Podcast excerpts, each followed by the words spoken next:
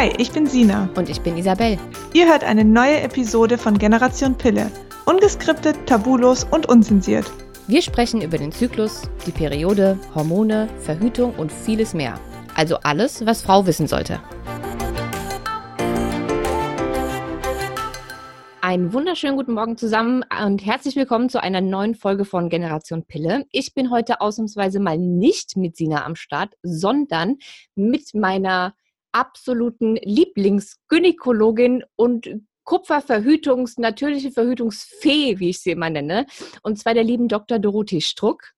Ich freue mich riesig, dass sie da ist. Ihr habt mir schon Unmengen an Fragen geschrieben, die ich ihr heute stellen soll.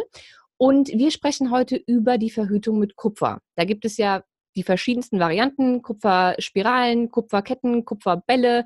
Niemand weiß so richtig, was Sache ist. Es gibt unheimlich viele ungeklärte Fragen, Mythen, Gynäkologen, die da nicht hm, so ganz so gut informiert sind, ähm, weshalb es zu immer mehr Fragen kommt und ihr alle unheimlich interessiert seid an dem Thema. Und deswegen sprechen wir heute mit der lieben Dr. Dorothee Struck darüber. Guten Morgen, liebe Dodo.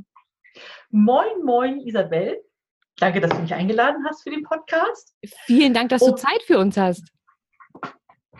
Gerne doch. Mir ist das Thema wichtig und natürlich stecke ich hauptberuflich in der Praxis, habe auch keine Fra Möglichkeit, da zeitlich einfach Fragen von einzelnen Leuten zu beantworten, die nicht bei uns in der Praxis sind.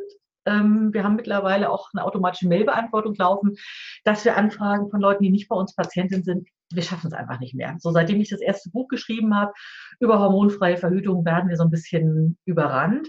Und ich kann natürlich einfach nur die versorgen, die in der Praxis als Patienten dann vor mir sitzen oder eben auch Spiralen legen, Ketten, ähm, Kupferbälle, was immer dann anliegt. So das Thema Verhütung und Kinderwunsch, das sind so die, ja, neben der normalen Gynäkologie einfach die Hauptthemen bei uns in der Praxis, die für mich aber auch total zusammenhängen. So. Und mir ist eine hormonfreie Verhütung deshalb so wichtig, weil ich einmal einen Haufen Patienten sehe, die Nebenwirkungen von der Pille haben. Es gibt auch welche, die vertragen die Pille super, setzen sie irgendwann ab, sind zwei Monate später schwanger und alles ist prima.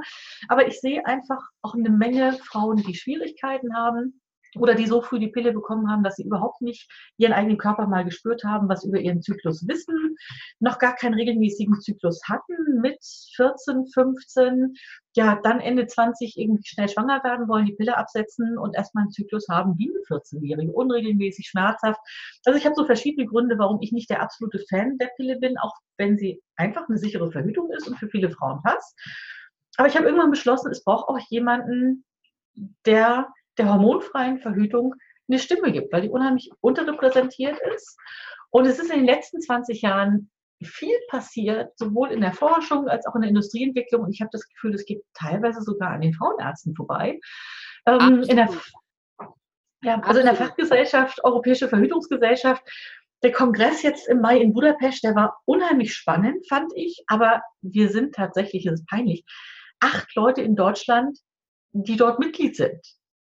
Also ich meine, in Italien sind es irgendwie 100, ich glaube 145 Gynäkologen und Wissenschaftler und in Deutschland sind es ganze acht Leute. Ähm, ja, Petra Frank Herrmann hat da einen tollen Vortrag gehalten über natürliche Familienplanung und Apps und wie man eben Apps auch bewertet. So. Aber insgesamt, mh, hm, das, das Thema ist bei uns so, finde ich, deutlich unterrepräsentiert, was auch ein Stück weit an unserer Facharztausbildung liegt, die überwiegend halt in der Klinik stattfindet ja, wir nehmen das jetzt kurz vor Weihnachten auf. Einen meiner letzten Weihnachtsdienste, die ich so verbracht habe in der Klinik. Ich erinnere mich an eine Patientin, die war nicht gerade so die allerhellste Kerze auf der Torte und die überlegte sich zwischen zwei Wehenden, wieso sie jetzt ein Kind kriegen würde. Ich meine, das ist also so neun Monate später. Ähm, so, und die Hebamme fragte den ja, was ist denn mit der Verhütung schiefgegangen? Und sie sagte, ja, das wüsste sie nicht so richtig, weil ihr Mann wäre ja Fernfahrer und der hätte die Pille immer genommen, wenn, also wenn der da gewesen wäre zu Hause, aber sonst nicht. Und sie können sich das bis heute nicht erklären. Das ist doch nicht dein Ernst. Und ich habe solche Sachen öfters gehört, aber das war, das war so eine der Weihnachtsgeburten. Ich gucke mich mit Nicole, der Hebamme, so über das Kreisbett an und denke so, okay, also Verhütungsaufklärung tut wirklich noch Not in Deutschland. Also ich habe schon sehr viel gehört. Du weißt ja, dass ich sehr, sehr viele ähm, Nachrichten, E-Mails und so weiter über den Blog einfach schon bekomme. Ähm, ich habe schon wirklich viele Geschichten gehört, aber das toppt alles, was ich bisher gehört habe. Wirklich. Wahnsinn. Also jetzt kommen wir nicht ins Geschichten erzählen, weil da habe ich viele, sondern wir schnacken über Verhütung. Aber ja, also für mich ist es einfach etwas, ähm, in der Klinik hast du damit außer solche Stories einfach wenig zu tun.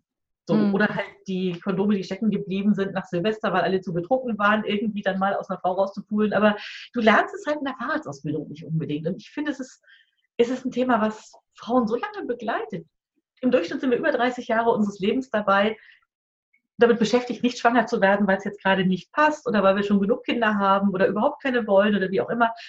Und es ist, ja, deshalb habe ich irgendwann beschlossen, jemand muss doch mal der hormonfreien Verhütung das Wort reden und bin einfach selber auch begeisterte Anwenderin seit Jahren. Und wir sind dir dafür alle unheimlich dankbar. Wirklich. Ich allen voran. Ähm, wo wir gerade bei der Facharztausbildung waren und dass da vielleicht verhütungstechnisch ähm, aufgrund der langen Klinikzeit und dass eben nicht so alltägliche gynäkologische Themen da so ähm, passieren, wo wir gerade bei dem Thema waren, meinst du, das könnte auch damit zusammenhängen, ähm, dass die meisten oder sagen wir mal viele ähm, Gynäkologen noch so alte Vorstellungen und, und alte, sagen wir mal, Mythen ähm, von den Kupfervarianten im Kopf haben? Weil ich kriege sehr, sehr oft E-Mails von Frauen, die sagen, mein Gynäkologe hat gesagt, ich kann mir die Kupferspirale nicht setzen lassen, weil ich habe noch keine Kinder bekommen. Oder ähm, man wird davon zu 90 Prozent unfruchtbar oder was auch immer. Also da kursieren unheimlich viele Mythen und es wird ganz viel Angst gemacht und ich frage mich immer, wo das herkommt. Also das ist ja früher tatsächlich auch so gewesen. Also ähm, es hat sich mit der Industrie unglaublich was getan innerhalb der letzten 20, 30 Jahre. Und zum Beispiel, wenn du Chirurg bist und du setzt ähm, künstlichen Hüftkopf ein, weil, was weiß ich, 80 Jahre alte Dame, ist es Chirurgenwetter, sprich Glatteis, ist ausgerutscht, hat sich den ähm, Oberschenkelhals gebrochen. Das operiert man schon seit Jahrzehnten nicht mehr konservativ. Das heißt, man versucht nicht das Aushalt, sondern setzt eine neue Hüfte ein, weil dann kann sie schneller wieder laufen, kriegt keine Thrombose. Und auf jeder Orthopädenfortbildung oder so, Kumpel von mir ist Orthopäde, kriegst du halt erzählt, was sich so an Neuerungen in der Industrie tut. Und das ist, ja, was Verhütung angeht, letztendlich, wenn, wenn du erstmal eine Weile Facharzt ist, bist relativ wenig, dass hormonfreie Verhütung beigebracht wird. Also das heißt, es sind viele noch aus dem Stand, als sie wirklich selber in der Facharztausbildung waren. Und damals so in den 80ern war es tatsächlich so, dass man sagt, naja, Spiralen wirklich nur für Frauen, die schon mindestens zwei Kinder haben, weil es eine gewisse Rate an Eileiterentzündungen gibt. Wenn die Eileiter verkleben, droht Unfruchtbarkeit. Das macht man nicht mit der jungen Frau Anfang 20, die noch keine Kinder hat. So, das Material ähm, dieser Fäden war aber, der Rückholfäden war aber damals ganz anders. Die waren teilweise geflochten. Und das war wirklich so eine Bakterienstrickleiter. So, und wenn du Abstriche genommen hast aus dem Muttermund von Frauen, die Spiralen hatten, du hattest relativ häufig irgendwelche komischen Keime dabei. Da waren Aktinomyceten. Ich weiß auch, irgendwann habe ich mal mit meinem Labor telefoniert, weil ich die, also ich kannte den Keim gar nicht, der da in Massen war. Das war halt auch so eine ältere Spirale mit geflochtenen Faden. So, das heißt, also damals war das tatsächlich auch eine Realität. Du hast viel, viel häufiger, auch in den 90ern noch Patientinnen mit so einer älteren Spirale, so ein Modell, was ich so seit Jahren nicht mehr gesehen habe. Ich glaube, das gibt es auch gar nicht mehr. Ähm, also da war der eine Eileiter und Eierstock, die haben wir dann operieren müssen, Spirale raus, ähm, den Bauch aufgemacht. Also es war ein 6 cm Durchmesser Klumpatsch, der total vereitert war. Und also das, das war damals in den Kliniken halt, es kam immer mal vor, es kam gehäuft bei Spiralenträgerinnen vor. Oder eben, dass Frauen mit bakteriellen Eileiterentzündungen dann eine Woche am Antibiotikatropf in der Klinik gelegen haben. Ähm, also das ist halt was, das ist früher tatsächlich so gewesen. Und damals war es eine ganz vernünftige Sache zu sagen, ja, das ist eine Verhütungsmethode. Ähm, die ist aber eher für die Frauen, die sagen, wenn kein weiteres Kind mehr kommt, kann ich damit leben. Ähm, so ist ursprünglich die Spirale ja auch entwickelt worden, unter anderem von Herrn Grevenberg in Deutschland in den 20ern, für Frauen, die ja, sich bei der zweiten oder dritten Geburt fast totgeblutet haben. Und wo man sagen wollte, ja, lieber eine gesunde Mutter für die Kinder, die da sind, als mit der nächsten Schwangerschaft die Frau verlieren. Das war natürlich aber auch ethisch eine ganz andere Zeit. Es wurde erwartet, dass Frauen als Jungfrauen in die Ehe gehen, nur Sex mit ihrem Ehemann haben, dass Frauen selbstverständlich Kinder haben. Also wir sind heute gesellschaftlich in einer ganz anderen Position. Wir sind aber auch von der medizinischen Forschung in einer ganz anderen Position. So, und die heutigen Spiralen, die haben alle einen sogenannten monophilen Nylonfaden. Das ist ein Faden, der aus dem gleichen Material besteht, mit dem du zum Beispiel in der Gefäßchirurgie auch Nähte machst, die ja, ganz lange im Körper verbleiben können, die an den Bakterien nicht haften können. Also das ist Material, das können Bakterien nicht als Strickleitern benutzen, so wie früher die Fäden. Also die Fäden früher, die, die waren halt so ein bisschen offenporig und dadurch, dass die manchmal geflochten waren, waren in den Lücken Bakterien neigen dazu, Biofilme zu bilden. Biofilme bilden, breiten sich aus. Also das ist eigentlich völlig klar, dass das, was wir damals verwendet haben, ähm, viel, viel mehr Probleme macht als heute. Heute ist es auch so, ja, es besteht ein Infektionsrisiko, das besteht immer. Das Hauptinfektionsrisiko ist aber innerhalb der ersten drei Wochen nach Einlage. So, und die Infektionen in den ersten drei Wochen nach Einlage entstehen fast immer in der ersten Woche. Warum? Wenn ich eine Spirale einlege, muss ich durch den Muttermund gehen und ich schiebe dabei diesen Schleimfropf weg, der uns vor Bakterien schützt der ja total genial aufgebaut ist. Wenn wir unfruchtbar sind, lässt der nichts durch, weder Bakterien noch Spermien. Wenn wir uns im Eisprung nähern, lockert der auf. Wir können das ja auch bei NFP beobachten, wie der sich von der Struktur, von der Menge, von der Qualität her ändert. Und dann ist es eine Verkehrsleitzentrale. So, der sagt halt, Bakterien bleiben draußen und alle Spermien bitte nach oben und rein. So, und sobald der Eisprung durch ist, verfestigt er sich wieder. Der Schleimfropf verdünnt sich immer so ein bisschen während der Periode. Das heißt, wenn eine Frau keine Spirale hat oder egal ob mit oder ohne Spirale, Kette, Ball, die höchste Wahrscheinlichkeit, eine Eileiterentzündung zu bekommen, ist immer in der ersten Woche nach der Regel und typischerweise nach Sex, der in der ausklingenden Regel stattfindet. Das heißt, der Schleimfropf war noch so ein bisschen verdünnt durch die ablaufende Blutung. Häufigste Ursache ist übrigens unhygienisches Verhalten, das heißt erst Analverkehr, dann Vaginalverkehr in der ausklingenden Regel. Das ist so der Standard und ich weiß nicht, wie oft ich früher in der Klinik Patientin am Antibiotikatropf hatte ähm, Eileiterentzündung oder so, Frau Doktor, woher kann das denn kommen? Ähm, und dann erzählt man natürlich so die Sachen, ja, Sex eine ausklingende Periode, vor allen Dingen erst Analverkehr, dann Vaginalverkehr und so manche junge Damen gucken mich an, ach nee, das muss einem ja auch mal einer sagen. Und ich denke so, hm, äh, ja, okay. Also für mich ist das so ein ähm, Hygienebefinden. Gerade wenn der Muttermundschleimfropf sich halt verdünnt, da haben dann Darmbakterien am Muttermund nichts zu suchen. Haben sie in größeren Mengen sowieso nicht. Das heißt, wenn jemand auf Analverkehr steht, bitte Kondom wechseln oder vorher gründlich den Penis waschen. Klar, sexuelles Vergnügen ist unterschiedlich, was Leute toll finden, aber massenweise Darmbakterien haben nie am Muttermund was zu suchen. So, das heißt, langfristig ist das Risiko immer am höchsten oder mit oder ohne Spirale Kette Ball durch entsprechendes Verhalten, das heißt Eintrag von Darmbakterien oder anderen Keimen in die Scheide. Während der Menstruation ist es sowieso immer so ein bisschen instabil, dieser Schleimfropf.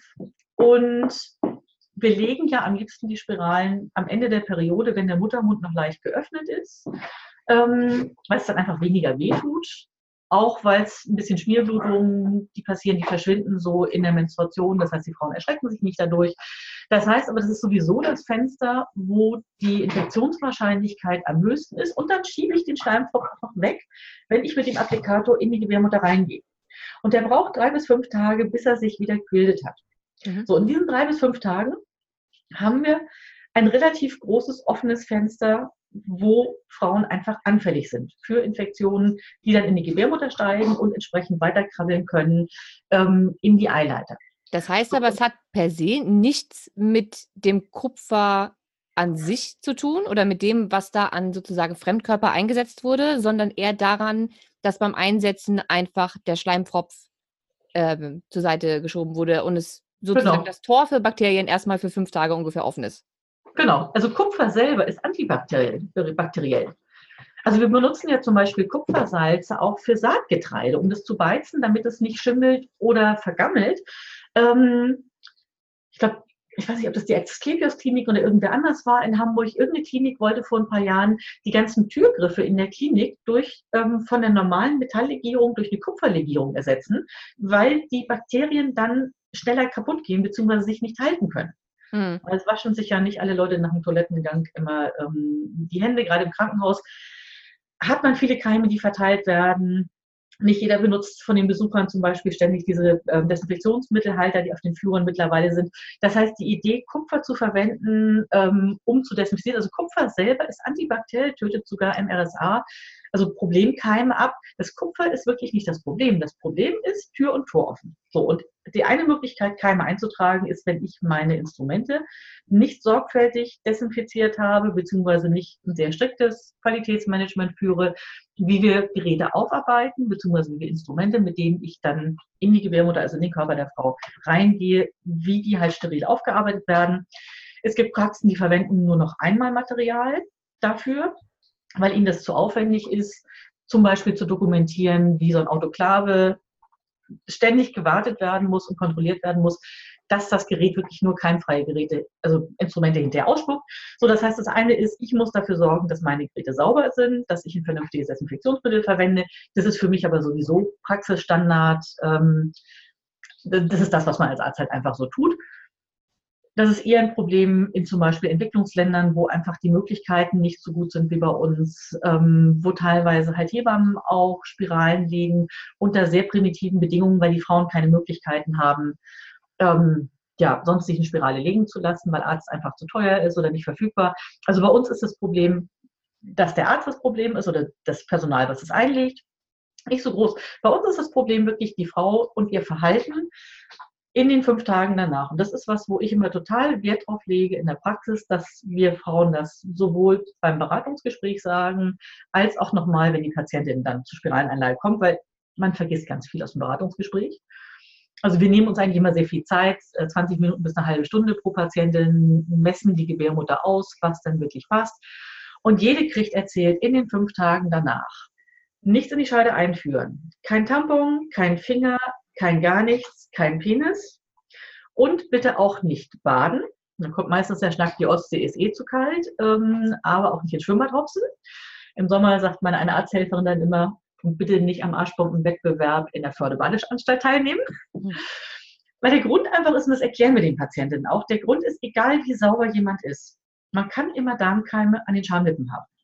So, das ist halt in der Nähe, Bakterien wandern über unseren Körper, die Unterhose scheuert mal ein bisschen was nach vorne. Also selbst wenn man sich immer ordentlich von vorne nach hinten abputzt, regelmäßig duscht, Sie können immer, also jeder, jeder kann immer mal Darmkeime an den Schamlippen haben und die will ich nicht nach oben schieben. So, die Scheide ist eigentlich ein selbstreinigendes System.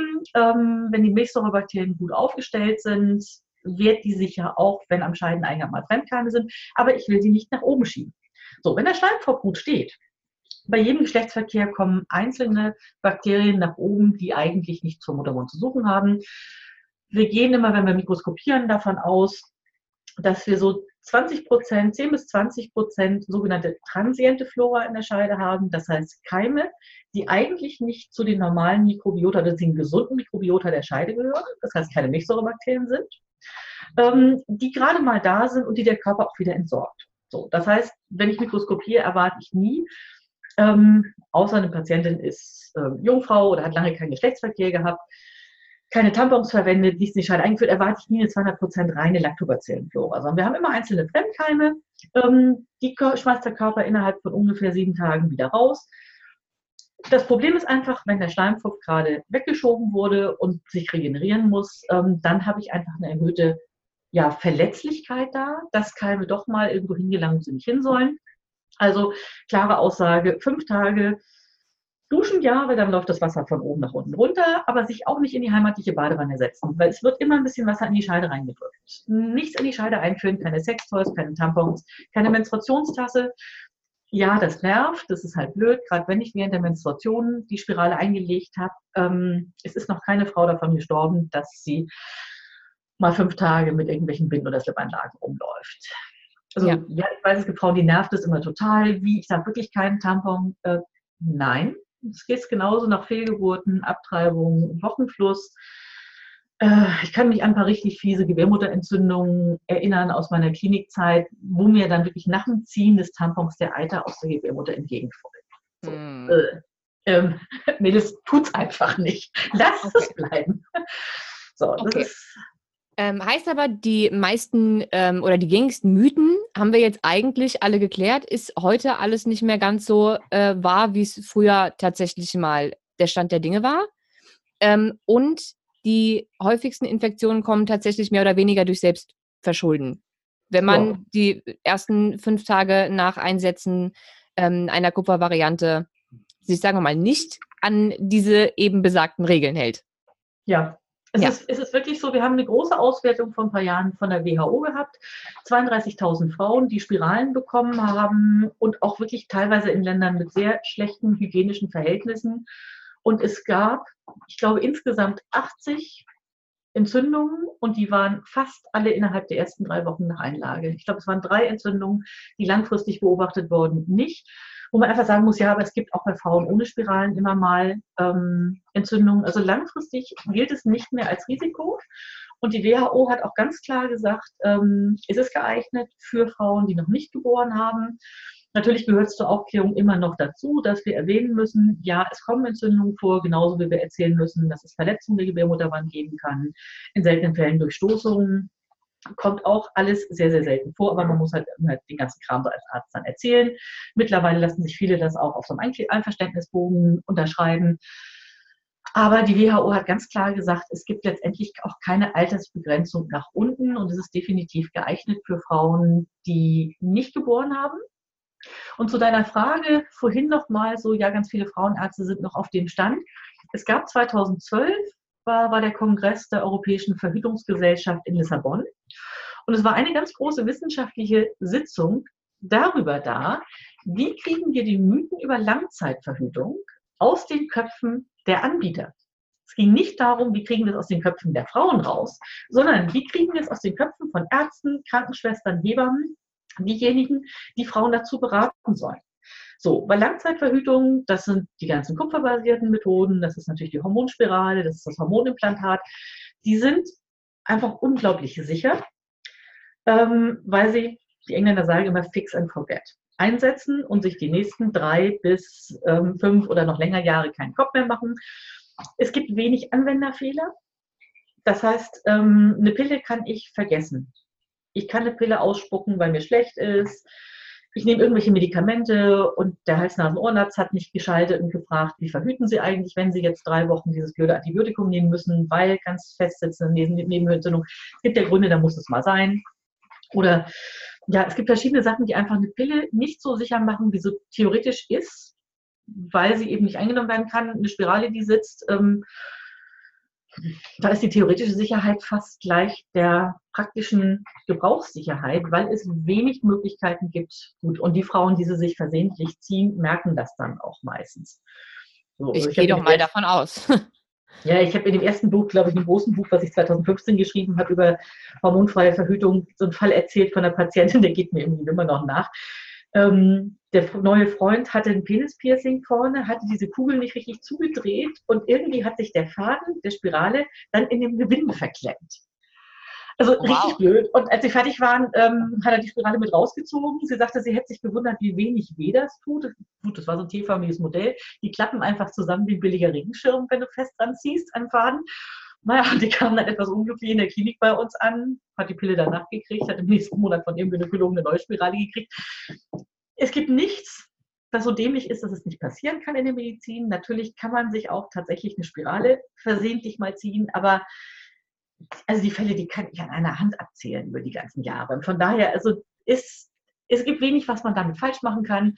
Das macht es natürlich sehr sicher und das ist auch etwas, was die Patientinnen, die bei uns fragen, die pillenmüde sind oder von vornherein keine Pille nehmen möchten, ähm, sagen, ja, das Schöne daran ist einfach, ich muss mir langfristig keinen Kopf machen. Es tut zwar mal weh, das ist aber relativ kurz, außer beim Ball, das kann ein bisschen länger dauern, da komme ich gleich noch zu. Aber letztendlich ist so der Ärger, den ich habe, dafür, dass ich dann mindestens fünf Jahre oder drei bis fünf Jahre, es gibt ja verschiedene Langzeitverhütungen, ähm, wirklich Ruhe habe und mich darauf verlassen kann, die Verhütung sitzt. Ich taste vielleicht nach jeder Regel, vor allem im ersten Jahr, einmal einmal nach, ob ich den Faden noch tasten kann. Ähm, die raus, Spiralen können rausfallen, Bälle können ins Wandern kommen. Je länger eine Frau die ganzen Dinger trägt, desto unwahrscheinlicher wird es, dass es verrutscht. Die meisten Probleme treten eigentlich immer im ersten Jahr auf. Das heißt, wir sagen den Frauen möglichst dann nach der Regel, wenn es ins Wandern kommt, fast immer während der Regel, weil dann sich die Gebärmutter bewegt, dann bitte einmal nachtasten, wenn der Faden komisch lang sich anfühlt und nicht zu finden ist, einmal reinkommen in die Sprechstunde. Ja, also grundsätzlich ist das relativ wenig störanfällig.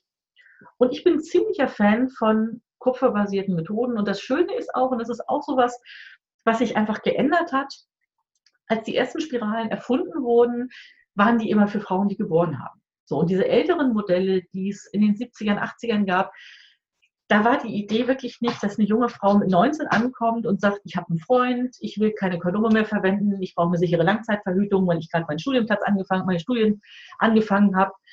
Ähm, und lässt sich eine Kupferkette oder irgendwas einsetzen. Die Spiralen früher, die waren relativ groß von den Ausmaßen her, weil die waren halt für Frauen gemacht, die schon mindestens zwei Kinder hatten. Und wir haben mittlerweile eine relativ gute Auswahl auch an kleinen Modellen oder an verschiedenen Modellen, wo man sagen kann, man findet für fast jede Frau eine Spirale, die passt. Es gibt tatsächlich Patientinnen, wo wir sagen, sorry, die Gebärmutter ist so klein, ähm, das geht nicht, beziehungsweise man könnte theoretisch einen Kupferball einlegen, aber da ist dann die Wandspannung so hoch, der Kupferball, der, der dehnt sich ja so dreidimensional in der Gebärmutter aus. Mhm. Ähm, wir haben es am Anfang, als der Kupferball vor, ich glaube, jetzt zweieinhalb Jahren auf den deutschen Markt kam, ähm, meine Kollegin und ich gerne mal gemacht, weil wir Patientinnen auch hatten, die sehr, sehr gebettelt haben, die sagen, ich kriege es mit NFP nicht auf die Reihe, mein Zyklus ist nach Absetzen der Pille sehr unregelmäßig, ich will kein Diaphragma, ähm, ich muss aber sicher verhüten. Und wenn es ganz dumm kommt, hat der, hat der Partner auch noch eine Kondomallergie bzw. eine Latexallergie und latexfreie Kondome sind teuer. Deshalb, okay, wir setzen die ein, wenn die Gebärmutter sehr, sehr klein ist. Und in Deutschland ist nur der Mini-Ball auf dem Markt. Die Mini-Variante mit 12 Millimetern ist bei uns nicht da. Der ploppt ja so dreidimensional auf. Und wir hatten mal eine Patientin, die hat fünf Tage extreme Unterbauchschmerzen gehabt und ist wiedergekommen, hat sich das Ding entfernen lassen. Mhm. So, und ich meine, der Kupferball ist einfach auch teuer.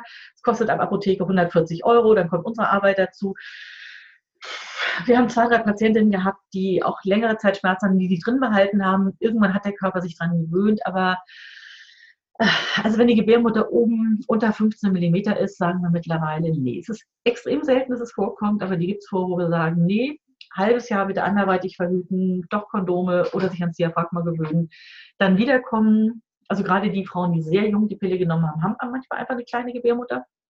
Ja, das hatte ich auch. Das, ja, du kennst das ja alles, ne? Ja, ja. Meine Gebärmutter war sehr, wie hat mein Gynäkologe damals gesagt?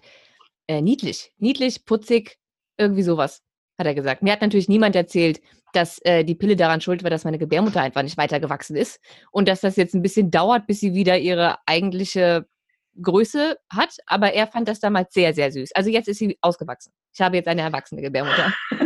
Ja, aber es ist ganz normal, dass in den ersten Jahren der Pubertät ist die Gebärmutter zierlich und ist klein und ähm, ja, die ganzen weiblichen Geschlechtsorgane reifen im Verlauf der Pubertät einfach Stück für Stück aus und da kommen halt unsere weiblichen Geschlechtshormone dazu, auch die Brüste. Wie oft sehe ich 16-, 17-Jährige, die völlig unglücklich sind und sagen, hm, ich habe überhaupt keinen Busen. Und ich sage, ja, gucken Sie doch mich mal an ich weiß, ich habe mit 17 Mal bei H&M in der Umkleide gestanden, der erste H&M, den es damals in Hamburg gab. Und ich habe nicht mal die A-Körbchen ausgefüllt. Ich war völlig frustriert. Meine Mutter musste mich irgendwie aus dieser Umkleide da rauskriegen, weil ich nur noch geheult habe, dass ich irgendwann mal Körbchengröße D habe. Ähm, hätte ich damals auch nicht geglaubt. So, das heißt, also der Körper wächst einfach. Aber wenn ich mit der Pille da reingrätsche und vor allem die Pillen heute sind ja viel, viel niedriger dosiert als das, was wir damals so hatten, als ich in den 80ern groß geworden bin. Ähm, das ist manchmal ist genug zum Verhüten. Wobei alle immer glauben, dass die Östrogene verhüten, das tun sie ja gar nicht. Aber das ist eine ganz andere Geschichte, wie die Pille funktioniert. Da gibt es demnächst auch mal ein Webinar drüber, weil ich es spannend finde oder wichtig finde, dass Frauen das auch wissen, wie das Zeug funktioniert. Aber es wächst halt oft erstmal nicht weiter und wir haben Patientinnen, die haben ein halbes Jahr runter von der Pille, haben einen regelmäßigen eigenen Zyklus und die Gebärmutter sieht völlig anders aus und ja, der Ball, der für mich eher auch so ein Nischenprodukt für die kleine Gebärmutter ist, wenn eine Spirale nicht passt, wenn das Dach der Gebärmutter zu dünn ist, um gefahrlos eine Kette einsetzen zu können, wo ich dann plötzlich sage, ja wunderbar, Sie brauchen gar keinen Ball. Ähm, ich kann Ihnen entweder eine Kette legen oder eine kleine, was weiß ich, Flexität. Ähm, passt alles, hat sich völlig normal zu der Größe hingewachsen, wie es vor dem ersten Kind ist. So, nach dem Kinderkriegen ist die Gebärmutter bei vielen Frauen dann noch ein bisschen größer, wobei auch das von der Rückbildung unterschiedlich ist. Und das ist das Tolle, dass wir heute verschiedene Modelle haben und auch einen guten vaginalen Ultraschall, dass wir das ausmessen können. Und ich glaube, sagen, das ist, so. das ist ein sehr, sehr guter äh, Stichpunkt, weil wir haben jetzt unheimlich viel ähm, gesprochen über alles Mögliche und waren eigentlich schon relativ relativ tief drin im Thema und vielleicht ist jetzt aber die eine oder andere dabei, die ähm, gerade noch dabei ist, sich überhaupt erstmal vom Grundsatz an darüber zu informieren. Vielleicht wäre es ganz interessant, von einer Gynäkologin mal zu hören, wo genau ist der Unterschied zwischen den verschiedenen Kupfervarianten. Ähm, was gibt's da und unterscheidet sich das sehr, was Einsetzen und äh, Nebenwirkungen und auch die Sicherheit betrifft? Also grundsätzlich erstmal der Wirkstoff in den modernen Spiralen ist entweder immer Kupfer, also für mich ist Spirale alles. Mhm. Es gab tatsächlich mal eine Spirale historisch, die sah aus wie eine Spirale, daher haben die alle ihren Namen, die ist schon lange nicht mehr verfügbar. Mhm. Letztendlich wäre der englische Ausdruck IUD, also Intrauterine Device, Gegenstand, der in der Gebärmutter wirkt, wäre eigentlich sinnvoller. So. Und wir haben entweder die hormonelle Variante, da will ich jetzt nicht drauf eingehen, da gibt es halt auch verschiedene, die halt über Hormone wirken. Und wir haben die kupferbasierten. Was es nicht mehr gibt, was es aber historisch auch gab, waren Spiralen ohne Wirkstoff. Also die heißen im Fachbegriff Non-Medicated IUDs, das heißt, da sitzt kein Wirkstoff drauf, der tatsächlich verhütend wirkt, sondern die haben einfach nur über Größe, Irritationen ähm, der Gebärmutterschleimhaut und teilweise auch über Entzündungen der Gebärmutterschleimhaut gewirkt. Kommt so. daher auch der Mythos, dass alle Kupfervarianten nur dadurch wirken, dass sie dauerhafte Entzündungen im Uterus erzeugen? Weil es ja. sowas tatsächlich mal gab? Ja. Und das Spannende ist, ähm, die allerersten Spiralen, die es tatsächlich gab, also dieser Gräfenbergring, mhm. also was wir heute mit der modernen, also wir wissen mittlerweile, dass die so effektiv waren, weil er eine Silberlegion hat Silberdraht genommen, wo ganz, ganz viel Kupfer drin war. Das heißt, das, was verhütet hat, war das Kupfer. Und es gibt tatsächlich ähm, anatomische Präparate, also Frauen, denen dann die Gebärmutter entnommen wurde, die 20, 30 Jahre lang so einen Gräfenbergring drin hatten, ohne ein einziges Zeichen der Entzündung. Also Kupfer ist entzündungshemmend und antibakteriell. Wir haben bei den Kupfermodellen eine Veränderung in der Gebärmutterschleimhaut, ja. Es kommen bestimmte Immunzellen, die auch einen Teil des Kupfers aufessen. Also wir haben, äh, beziehungsweise aufnehmen und ein bisschen Kupfer gelangt auch ähm, in den Blutkreislauf. Und es gibt tatsächlich Leute, die behaupten, jegliche Veränderung im Endometrium muss immer eine Entzündung sein. Das ist natürlich auch so eine wissenschaftliche Diskussion, aber es ist keine Entzündung im Sinn von, da sind Bakterien, da geht was kaputt, sondern es ist eine Veränderung. Also es wird ja etwas abgegeben, entweder ein Hormon oder es wird eben Kupferionen abgegeben. Und die Kupferionen, die abgegeben werden, die töten Spermien. Kupferionen töten Bakterien, deshalb werden sie zur Desinfektion verwendet.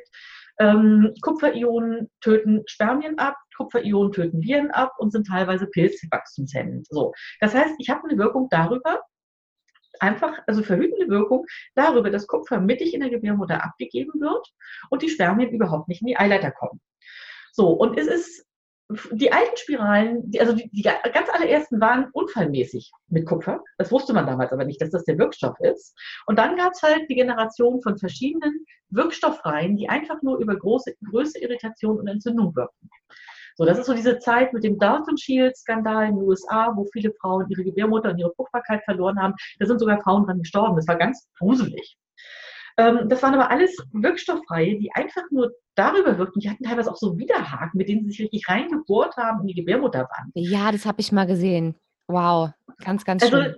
Das gibt, das das, ähm, es gibt in Wien ein ganz spannendes Museum für Verhütung und Abtreibung. Die haben eine irre Sammlung an Spiralenmodellen. Und wenn man sich mal anguckt, was so in den 70ern und teilweise 80ern auf dem Markt war, einem wird wirklich schlecht, vor allem wenn man weiß, wie empfindlich die Gebärmutter von innen ist. Also mhm. das, ist, das ist ganz, ganz gruselig, was es da gab. Die wuchsen dann teilweise ein in die Gebärmutterwand, waren nur operativ zu entfernen. Also, und davon hängt noch so ganz vieles drin. Oder Mütter erzählen ihren Töchtern, nimm bloß nie eine Spirale. Meine ist damals festgewachsen und die musste im Krankenhaus unter Narkose entfernt werden.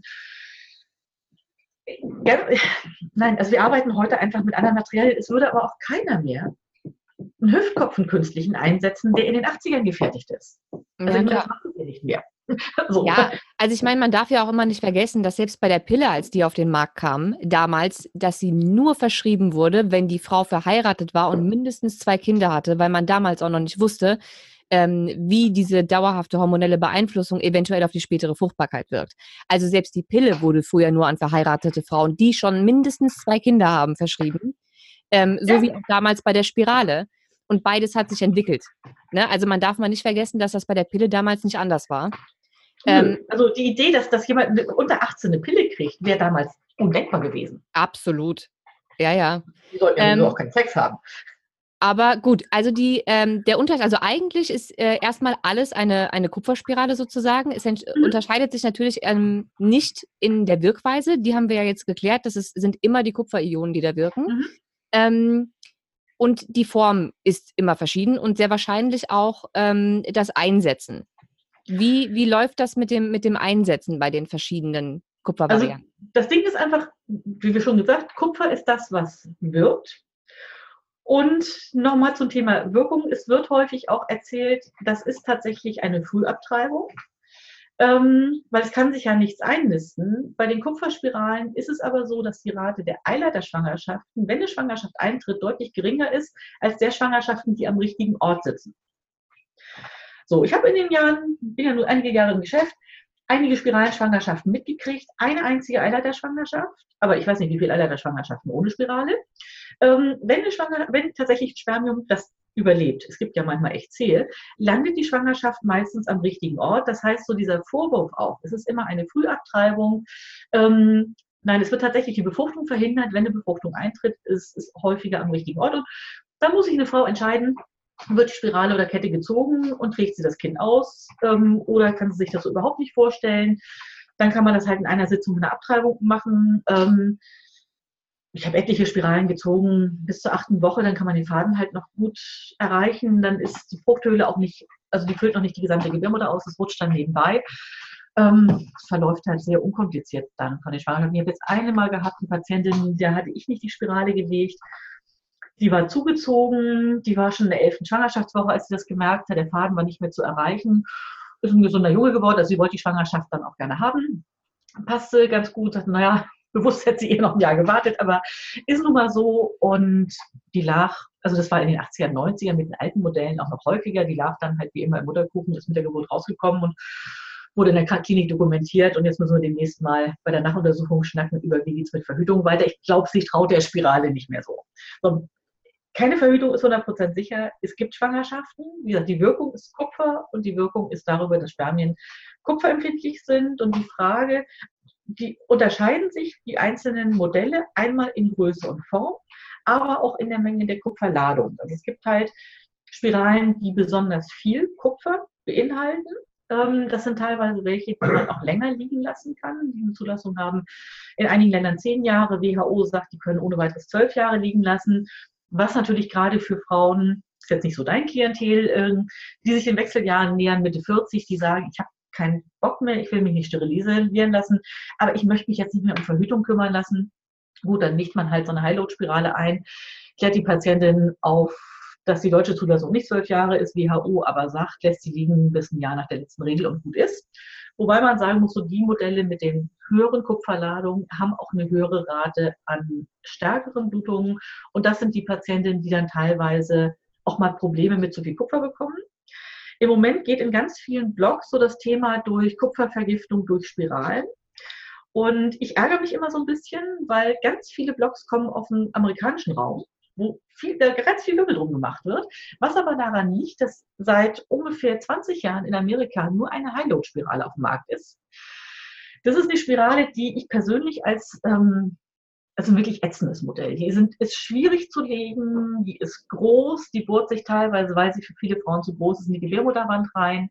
Die hat eine hohe Kupferladung. Es ist die einzige Spirale, wo wir tatsächlich wissenschaftlichen Nachweis haben, dass der Kupferblutspiegel steigt bei den Frauen nach Einlage. Bei den anderen, ja, es wird abgegeben, aber es ist nicht signifikant ähm, mehr Kupfer tatsächlich im Blut.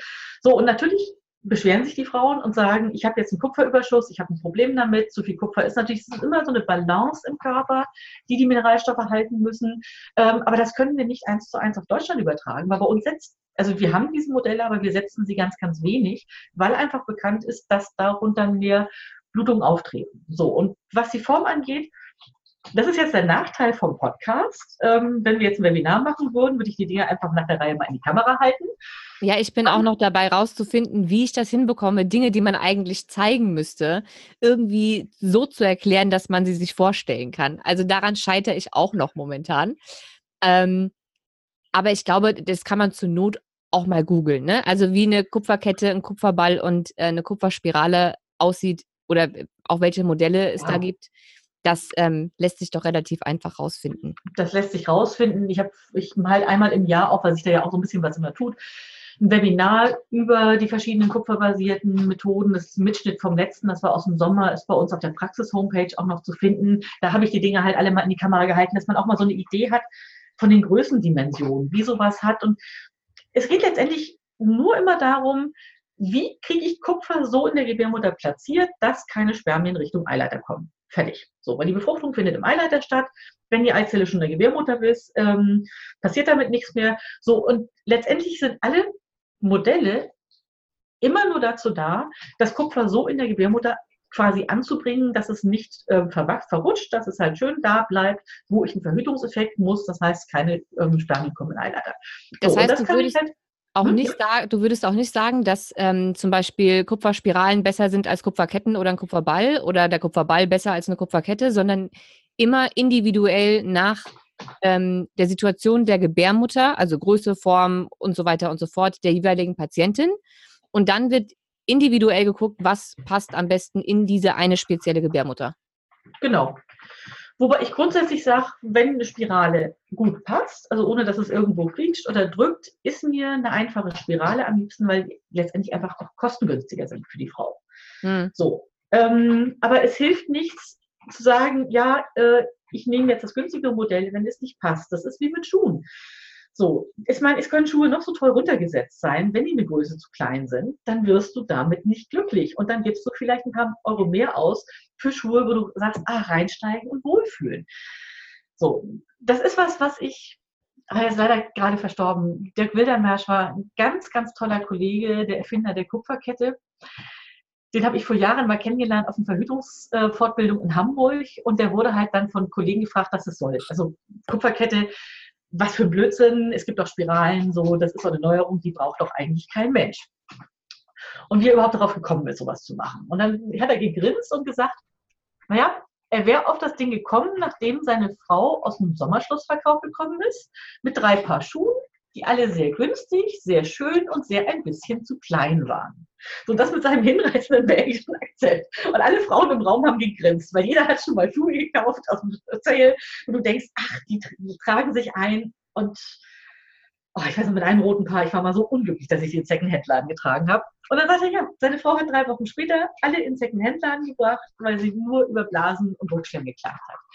Und dann grinst er und sagt, wenn Spirale drückt, weil nicht passt, sie haben jeden Monat Ärger und können nicht verkaufen im Secondhand-Laden. Recht hat er. Und, ja, und er hat total recht. So, das ist, ähm, also wir sind halt einfach unterschiedlich so und ja, meine Kollegin Stefanie und ich, wir haben beide Schuhgröße 42, 43, wir sind beide groß und wir tragen trotzdem nicht die gleichen Schuhe, weil unsere Füße unterschiedlich sind. Mhm. So, ich mal abgesehen davon, dass ich eher auf High Heels rumlaufe und sie auf flachen Tretern, aber selbst in ihre flachen Treter, ich, ich passe da nicht rein, weil sie viel schmalere Füße hat als ich. Und ähm, das ist bei Spiralen einfach, und das ist auch noch etwas, was so in den 80ern, da fing es gerade an mit vaginalem Ultraschall, in den 90ern. Ich weiß nicht, einer meiner ersten Oberärzte, der sagte, nee, er hat noch ein Jahr bis zur Rente. Er lernt das nicht mehr mit dem vaginalen Ultraschall, weil diese neue Technik, er hat immer nur abgetastet, das braucht kein Mensch. Das wäre heute in der Fahrradsausbildung undenkbar, dass irgendein Oberarzt sagt, er macht keinen vaginalen Ultraschall. Mhm. So, erwartet, dass jemand das richtig gut kann. Das heißt, als ich in der Fahrradausbildung war, ja, da gab es in der einen Praxis, es gab halt zwei Spiralen, eine für Frauen, die nicht geboren hatten, eine für Frauen, die geboren hatten. Die wurden halt reingeschoben. Und es kamen mindestens 10 Prozent der Frauen wieder mit starken Bauchschmerzen bei der Regel, Krämpfen, starken Blutungen, haben teilweise immer gespürt, da ist was im Unterleib, ja, dann wird das Ding wieder gezogen, die Frau kriegt den Pillenrezept und hieß es ja, die Methode ist nichts für sie. Das gesagt, heißt aber auch, das heißt aber auch, dass so äh, Symptome wie eben ähm, enorm schlimme Blutungen, schreckliche Schmerzen und so weiter und so fort eher ein Zeichen dafür sind, dass die Spirale nicht passt oder nicht die richtige ausgewählt wurde, ähm, anstatt zu behaupten, dass das prinzipiell eine Nebenwirkung von allen Kupfervarianten immer und bei jeder Frau ist. Nein, ist es nicht. Ja. Also wir haben ganz, ganz viele Patientinnen, auch junge Frauen, ähm, die nicht geboren haben, die total happy sind. So die ersten drei, maximal sechs Monate braucht der Körper, sich an den Fremdkörper zu gewöhnen. Das ist manchmal ein bisschen ruckelig. Aber wir haben ganz viele Frauen, gerade die eine kleine Gebärmutter haben mit der Kette, die sagen, sie merken nüchte. Oder es kommen Frauen, die sagen, hm, Ich habe eine Pille eine Weile genommen, weil ich so Menstruationsbauchschmerzen habe. Die sind natürlich mit Pille weg, weil ich habe einen unauffälligen Scheinzyklus. Ich weiß gar nicht, ob ich eine Spirale haben kann, weil ich so Menstruationsbauchschmerzen immer gehabt habe. Und sage, na gut, das kann man ja auch naturheilkundlich behandeln. Sie brauchen aber trotzdem äh, eine vernünftige Verhütung, wenn Sie im Studium nicht schwanger werden wollen. Wir setzen eine Spirale oder Kette ein. Sie kriegt ihre entsprechenden Heilpflanzen oder homöopathische Mittel, was dann gerade passt. Und die kommt ein halbes Jahr später wieder und sagt, das ist unglaublich. Sie hat die Kette und sie merkt nichts mehr von ihrer Regel. Ähm, zweimal ist sie sogar überrascht worden, weil es hat schon plötzlich geblutet und es waren keine Schmerzen da. Hm. Und es gibt Frauen, die kommen mit Fremdkörpern in der Gebärmutter nicht klar. Das ist aber wirklich ein ganz, ganz kleiner Teil. Also wir haben, wir legen viele Spiralen, meine Kollegin und ich, also ich würde sagen, nicht mal ein Prozent der Patientinnen, wenn es hochkommt, zwei. Wir haben jetzt lange keine Umfragen mehr unter den Patientinnen gemacht. Ähm, es, sind, es sind nicht viele, die immer merken, da ist was oder die immer wieder Schmier- und Zwischenblutungen haben. Ähm, natürlich gibt es mal die ein oder andere, die durch diese Reizung vom Faden eine Zervizitis hat, das heißt eine Entzündung des Muttermundes, wo wir dann manchmal auch Antibiotika geben, sagen, okay, wenn es nicht weggeht damit, ähm, dann müssen wir es eventuell entfernen. Meistens geht es dann weg und dann wird der Faden kurz geschnitten, damit er einfach nicht mehr reizt. Ähm, also die meisten Frauen vertragen es wirklich erstaunlich gut. Und wenn ich so an die 90er, ich habe in den 90ern meine Fahrradausbildung gemacht, so an die letzte Belegklinik mit einer, also Praxis auf dem Krankenhausgrundstück, mich daran erinnere, ich habe bei so vielen Frauen die Spiralen wieder gezogen, weil sie einfach Probleme hatten. Und seitdem ich in der eigenen Praxis bin, gründlich ausmesse, im Zweifelsfalle auch nochmal, also wir messen heute noch ein zweites Mal nach, wenn wir uns nicht 100% sicher sind, wenn die Patientin zum Einleben kommt ähm, ob das wirklich genau die richtige Größe ist, weil dann ist es am Ende der Menstruation, die Gebärmutter ist zusammengezogen, die Schleimhaut ist schmal. Ähm, wir haben ganz viele Frauen, die sagen, nein, sie merken nichts davon. Es ist halt einfach, es kostet Zeit, man muss sich so ein bisschen darin einwühlen, man muss natürlich auch sich einen Überblick verschaffen, was gibt es auf dem Markt, äh, was gibt es für Anbieter, was gibt es für verschiedene Größen ab und zu dann mal doch eine, die man selber nicht im Programm hat, über die Apotheke bestellen. Ich hatte jetzt gerade eine Patientin mit Uterus bicornis, also so, so mit zweigeteilten Gebärmutter, die so herzförmig ist. Ähm, da gibt es eine belgische Spirale, die so ein bisschen ja, breiter ist und an den Seiten so ganz weiche Füßchen hat. Ähm, passt für diese Patientin perfekt. Die hat nie ein Kind bekommen und ist über drei Zentimeter breit oben ähm, an der Gebärmutter. Und der Durchschnitt ist bei Frauen, die noch nicht geboren haben, bei 2,4 Zentimeter. Also ja, wir sind unterschiedlich und das Tolle ist ja, also wenn wir die technischen Möglichkeiten, die wir heute haben, nutzen, können wir für fast jede Frau etwas finden, was passt. Das heißt, wenn ich eine, eine Frau bin und ähm, ich möchte gerne mit Kupfer verhüten, sollte ich mich nicht von vornherein ähm, selbst auf irgendwas festlegen wollen. Also ich will unbedingt Ball, ich will unbedingt äh, Kette, weil meine Freundin hat die auch und die ist so zufrieden. Ähm, sondern ich sollte mich ähm, sagen wir mal, auf den Gynäkologen verlassen, hingehen, ausmessen lassen, dort beraten lassen, was für meinen Uterus, für meine Gebärmutter ähm, am besten passen würde. Ja. Anstatt von vornherein hinzugehen und zu sagen, äh, hallo, Herr Doktor, ich hätte jetzt gerne eine Kette. Und dann äh, artet das alles in Diskussionen aus und vielleicht passt es nicht richtig und dann macht es vielleicht trotzdem, weil man so gejammert hat. Und am Ende hat man Aua. Das heißt, ja, also eine Kette zu legen, wenn die, der, der Fundus zu flach ist. Also ich lasse mich da auf keine Diskussionen mehr ein. Wenn, also du wenn der Knoten. Aber es gibt eben Gynäkologen, die machen das. Ja, aber das, das, das macht nur Probleme langfristig. Wenn der Knoten zu flach unterm Bauchfell liegt, dann können die Dinger durchwandern. So, ah. weil dann schiebt halt der Darm immer über diesen Knoten raus. Also die Wahrscheinlichkeit durchzustoßen tatsächlich, wenn du die Kupferkette legst, ist relativ gering. Also wenn man weiß, wie man mit dem Applikator umgeht. Der ist ein bisschen tricky im Vergleich zu anderen ähm, Spiralen. Er hat auch eine längere Lernkurve, das heißt, bei manchen Kollegen fallen im ersten Jahr des Einlegens öfter mal wieder raus. So, aber wenn man das zu weit, den Knoten zu weit, den Anker zu weit unter, den, unter das Bauchfell legt, dann können die langfristig halt durchwandern. Das heißt, dann wird der Knoten irgendwann vom Darm mitgenommen und dann schiebt sich das so. Und dann müssen die, also einmal hast du dann keine Verhütung mehr und die muss per Bauchspiegelung dann aus der freien Bauchhöhle gefischt werden. Mm. Das heißt, es gibt Frauen, wo ich sage so, nee, sorry, ähm, das Risiko, dass sie wirklich langfristig Ärger haben, ist zu groß. So, und ähm, dann, dann wäre halt, wenn die Gebärmutter zu schmal ist, für eine Spirale der Ball eine Möglichkeit. So, der, den ich nicht so wahnsinnig liebe, weil er einfach äh, relativ teuer ist und weil er deutlich mehr Beschwerden macht im Nachgang. Ähm, das heißt, direkt nach dem Einsetzen, so in den ersten Tagen, als eine Spirale oder eine Kette. So, ja, eine Kette tut weh. Dieses in die Gebärmutter, also es wird ja nicht festgenäht. Die Frauen glauben immer, da wird was festgenäht man macht ein ganz kleines Loch, halbe Dicke der Gebärmutter, der Gebärmutterdeckel und schiebt dann diesen Knoten, diesen Anker in die Gebärmutterwand und der wächst innerhalb von vier Wochen, bildet sich Bindegewebe drum. Ja, du guckst jetzt so. Ähm, sehen Leute den Podcast nicht? Mich sieht niemand, aber äh, also sagen wir es mal so. Ich, äh, ich ganz persönlich finde es ganz toll, dass es so viele verschiedene Verhütungsmethoden ohne Hormone gibt. Ähm, allerdings bin ich nie ein Freund von Fremdkörpern, egal wo. Ich äh, finde das einfach prinzipiell für mich persönlich nicht, ähm, nicht so eine super leckere Vorstellung. Und von den Sachen, die es gibt, ähm, finde ich die Kupferkette halt irgendwie ähm, vom, vom Einsetzen her am unleckersten einfach. In meiner bildlichen Vorstellung finde ich das, aber es ist meine persönliche Meinung. Deswegen habe ich gerade mein Gesicht verzogen, weil, ich die Vorstellung, den Knoten in meinen Fundus, das, ja, das muss ich, muss ich einfach nicht haben. Aber ähm, Hauptsache, es ist eine sichere Verhütung, es geht schnell rum. Ne? Also ich meine, das ist ja, Schmerz das ist es eben. Also du, du, du, schiebst es, du schiebst es rein. Ich brauche extrem selten länger als zwei Minuten von Muttermund den bis Kupferkette ist drin. Und sobald die Instrumente aus der Gebärmutter rausgehen, ist der Schmerz auch weg. So, genau das gleiche ist mit einer Spirale, die schiebst du rein, die klappt sich halt auf, nimmt ihre Form an. Das ist einmal unangenehm. In dem Moment, wo du Applikator und Instrumente rausnimmst, sagen die Frauen so, jetzt zieht es noch wie so Menstruationsschmerzen. Ich merke, es ist was gemacht worden und fertig ist. Und der Ball, der spannt sich halt so dreidimensional auf und das macht bei einigen Frauen wirklich, also Tage, nicht bei allen, also nicht bei allen, aber bei einigen macht es wirklich über Tage Probleme und das muss man dann einfach auch mal ausreiten. So, ähm, da arbeiten meine Kollegin und ich auch noch an so verschiedenen Ideen, wie wir das vielleicht schmerzfreier gestalten können für die Frauen. So, und ja, ich, natürlich, also da wird ein Knoten, der Knoten wird in die Gebärmutterwand geschoben.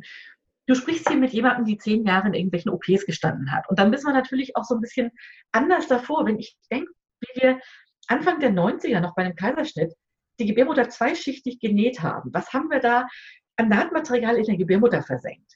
Also heute macht man ja diese schonende sogenannte Miska-Bladach ähm, atraumatischen Kaiserschnitt, wo auch viel, viel weniger Nahtmaterial verwendet wird. Aber damals auch da hat sich ja ganz viel geändert. Also wir haben unglaublich viel Nahtmaterial in der Gebärmutter versenkt und es heilte und zwei Jahre später hat die Frau das nächste Kind gekriegt. Also ähm, das heißt auch mal, das ist so traumatisch und da geht ganz viel kaputt, wenn ich da diesen Faden mit. Nein, der Faden wird restfrei entfernt, wenn die Kette rausgenommen wird und die Gebärmutter ist wirklich sehr reparaturfreudig. Das macht später beim Kinderkriegen keine Schwierigkeiten mein Gott, ich, einer meiner letzten Kaiserschnitte als Oberärztin war ein Viertkaiserschnitt. Auch das hat die Gebärmutter mitgemacht und ist ein gesunder Junge geworden.